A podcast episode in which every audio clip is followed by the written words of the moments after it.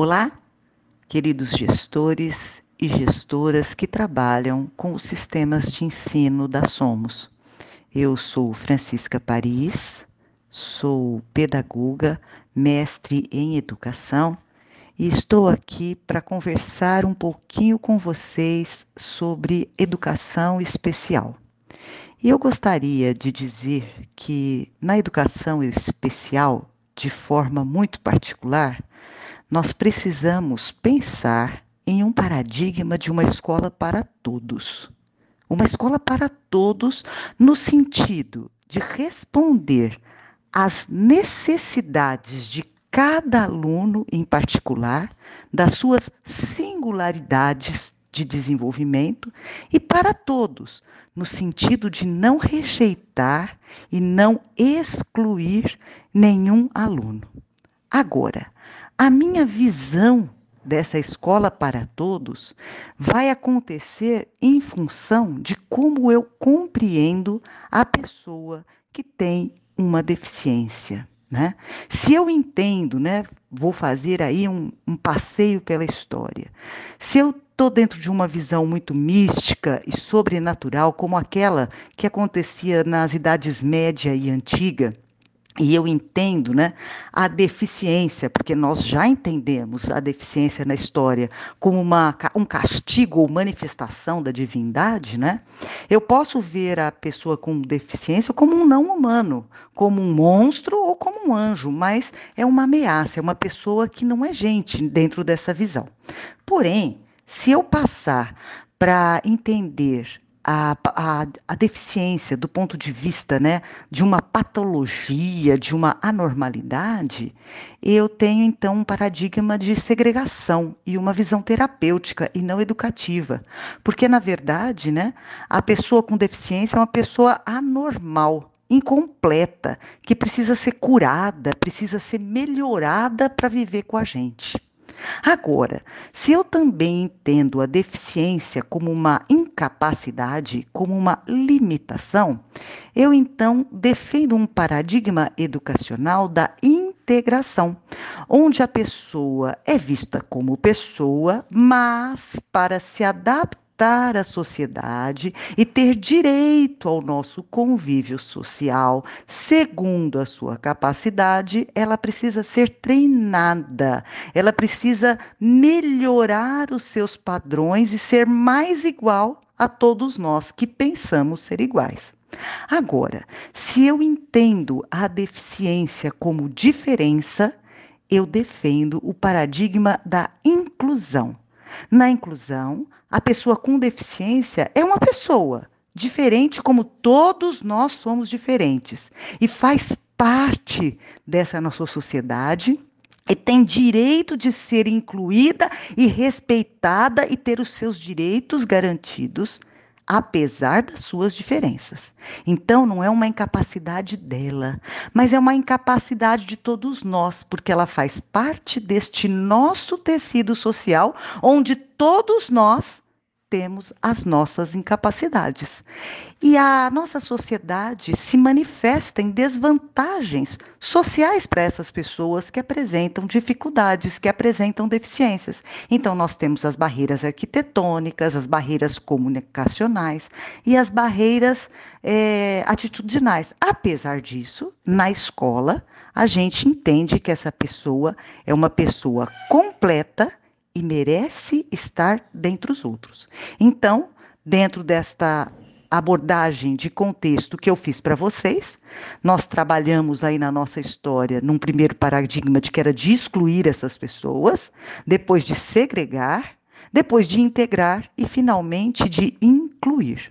Porém, se a gente olhar um pouco distanciadamente para nós mesmos, nós vamos perceber que somos todos humanos. E se a gente olhar bem de perto, como nos diz Caetano, de perto ninguém é normal. E a gente precisa exercitar este olhar para que a gente possa deixar de se relacionar com os outros com uma imagem que nós temos do outro, com uma imagem que a gente criou dentro da gente e não com a realidade, né? E muitas vezes essa imagem que a gente cria da gente, esse mecanismo mental é que está na base de todas as nossas rejeições, de todos os nossos preconceitos, porque ele se configura como um sistema de referência que cria filtros interpretativos da realidade. Então a gente cria as representações sociais de quem cabe na minha escola ou quem não cabe na minha escola a partir da representação mental que eu tenho do outro e não exatamente como aquilo que ele é. Nesse sentido, este outro ele não é um outro inteiro de tudo aquilo que ele é, mas este outro é o resultado daquilo que eu represento dele. E nós nos tornamos assim como Uh, acolhemos o outro porque a gente é muito generoso, então ele é hóspede da nossa representação mental e não exatamente um outro inteiro como ele é, né? Então, é, nesta relação com o outro, nós não podemos ignorar tudo aquilo que ele é, porque ele faz parte dessa nossa sociedade e deve fazer parte da nossa escola. Portanto, a educação inclusiva deve ser entendida não do ponto de vista das diferenças, no sentido do diverso, porque somos todos diferentes, mas no sentido do múltiplo. É que nós temos muitas diferenças em salas de aula, não existe uma categoria, né? Esses alunos eu agrupo aqui, é categoria A, porque eles têm este determinado comportamento, a categoria B, este comportamento. Não! Existe o múltiplo, somos todos diferentes. E essa escola para as diferenças deve acolher a todos e aí nós temos que buscar num paradigma de educação especial, pautado né, pela, no âmbito da inclusão, como nos diz Boaventura Souza Santos, nós temos que buscar e desejar a igualdade quando a diferença nos interioriza, e buscar e desejar a diferença quando a igualdade nos descaracteriza. E aí, neste sentido, fazer educação especial é se pautar naquilo que a gente chama de equidade, que é buscar uma igualdade que reconheça as diferenças e uma diferença que não produza e alimente as igualdades. Uma escola onde cabe todos. E quem cabe no meu todos? Eu deixo aqui um poema de Mário Quintana, né, para dizer para vocês que ele diz uns grandes segredos do mundo, né? Que as coisas que não têm beleza é porque precisam de um segundo olhar. Então, nós precisamos lançar um segundo olhar para a educação especial, um segundo olhar para a deficiência e olhar a coletividade. Somos nós que o identificamos com, como deficiente. Vamos desviar o olhar.